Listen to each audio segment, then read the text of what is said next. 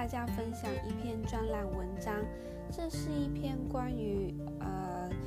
年轻人志向选择的一个专栏投书。它的题目是“十年后台积电不一定风光”，意思就是说，现在很多年轻人在选择科系的时候，他会考虑到，因为当工程师或者是科技业的人才，可以得到比较高的薪资所得。所以他不一定是依照自己的兴趣还有志向去做抉择，而是选择一个看似较有前途的呃职业来选择他的科系。那这篇文章是希望呃年轻人他在做选择的时候，还是可以依照自己心中的志向去做抉择。希望十年后的自己不要讨厌当年十七十八岁的自己。我觉得这篇文章说的非常的有道理，那他最后一段话也其实也蛮贴近了我的心声。他说：“找到你的强项与才华，把时间压力保鲜期最短的先拿来运用，不急的放在后面。”我非常感谢这句话，因为这也是当时我会做选择的呃一个一个想法。那时候我二十四岁，我进到了一个设计公司。这个公司它就是以非常糙为闻名的。那个老板他很敢给薪水，但是工作的内容是相当的辛苦。除了忍受老板的脾气以外，是整个工作因为产业的关系，所以 d a y l i g h t 压的都非常的紧。因为生意很好，案件量就非常的多。当时二十几岁的我，为了消化这些案件。平常基本的回家时间起跳就是七八点，那六日的时候可能会有一整天待在公司里面，只为了去把呃赶时间的案件把它们处理完毕。后来渐渐因为我也有兴趣，越学越多之后，我也开始出差。那我曾经。最高纪录就是待在国外，可能将近三十天。那后来平均呢，一个月有三十天的时间，我都会有至少十五天是在国外度过的。那我长期过着日夜颠倒，还有非常紧迫、压力山大的生活。但是我非常的感谢，感谢自己有过这一段的历程，因为这是我最年轻、最精华、最有体力的时候。我在这个工作待了六年，我常因为常常出差的关系，所以我开拓了非常大的眼界。因为我不是出生在一个非常有钱或者是具有国际观的家庭，所有跟国外有关的事情都是因为我自己有兴趣，我非常的向往，所以我才选择了这个公司，因为它可以得到一个差旅的机会，借由工作的关系开拓眼界。那除了开拓眼界以外，我在出差的过程中，因为我们是要到现场，呃，监工我们的室内设计，所以在当时为了解决很多现场突发的状况，我也训练了很大的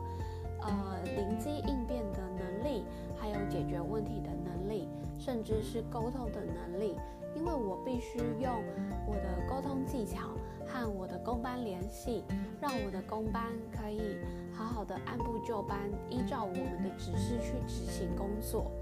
那也用了这些沟通的技巧去安抚客人，去把客人的诉求，那好的达到他们的期望，并且跟公办之间可以做好沟通。你能想象这些外国人，他们从小都是利己主义的文化里面长大的，他怎么可能像东方人一样觉得客户是最大的呢？才不是！即使我们是付他钱的客户，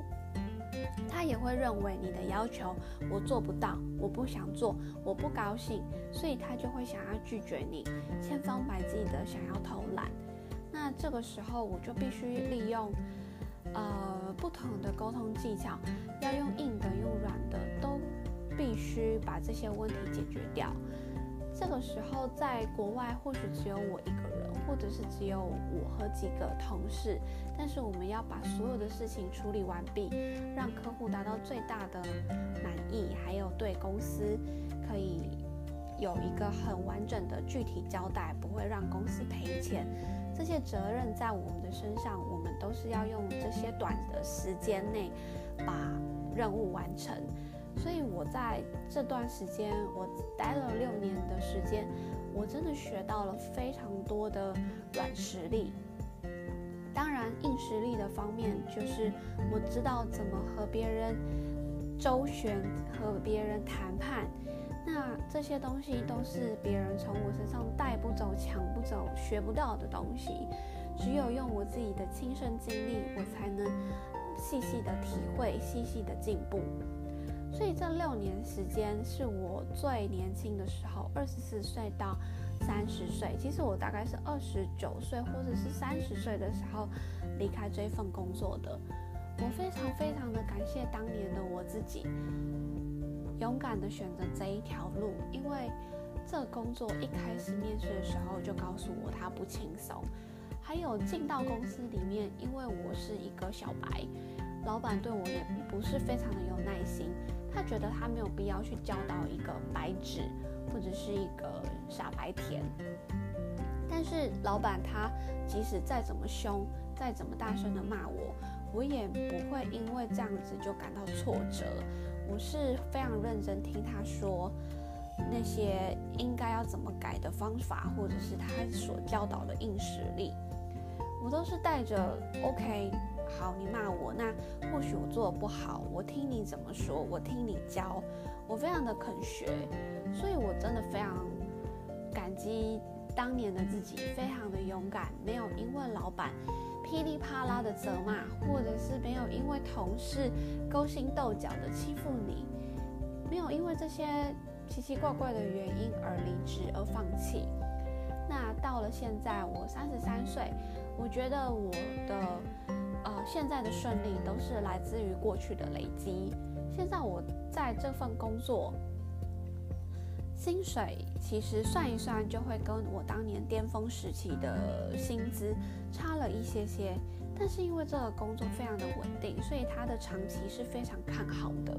那我有了这些差不多的薪资，可是我却得到了更多的时间，因为我在这份工作我是不需要加班的。工作内容我也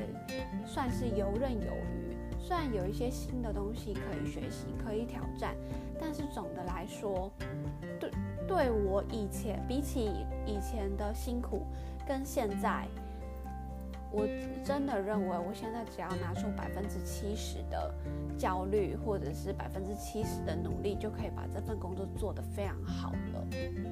那这个不是自己。非常臭屁，而是我觉得我过去的累积，让我现在很知道要用什么样的方法去把我的专案，就把我负责的工作任务给完成。我懂得用最有效率的方式，懂得用最好的沟通方法去跟不同的人联系，不同跟不同的人合作。所以我说我用百分之七十，并不是因为我想偷懒，而是因为我已经把这些功力练得非常的深厚，所以对我来说，它已经不是一个工作，而是一个我与生俱来的能力了。因为它已经到了我的骨子里面了，我已经学习到怎么样身段柔软，怎么样保持弹性，和别人一起 teamwork。那剩下的百分之三十，就是我用来尝试新的工作任务，因为这份工作它是，啊，包括了所有的行销管行销的工作，它不是只有展览的部分而已了，它还有更多创意的部分，比方说，呃，比方说数位行销，或者是呃消费者沟通，或者是品牌的宣传。还有公关方面的部分，我觉得这百分之三十让我学习到非常多的新知识。那我最后用力的地方都是在这百分之三十上面，因为我不断的一直在吸收。那剩下的百分之七十都是我过去原本就已经拥有的能力了。所以我现在三十三岁，我还是在不断的挑战自己当中。我希望四十三岁的我还是一样感谢当现在三十三岁的我自己。我过得非常的愉快，因为我认为我过去耕耘的东西，现在都一一的在实现了。比方说，我后来。呃，中间有半年没有工作的时候，我在研究投资理财，虽然来的有点晚，但是至少我开始了。而现在投资理财的回馈也开始，一直都有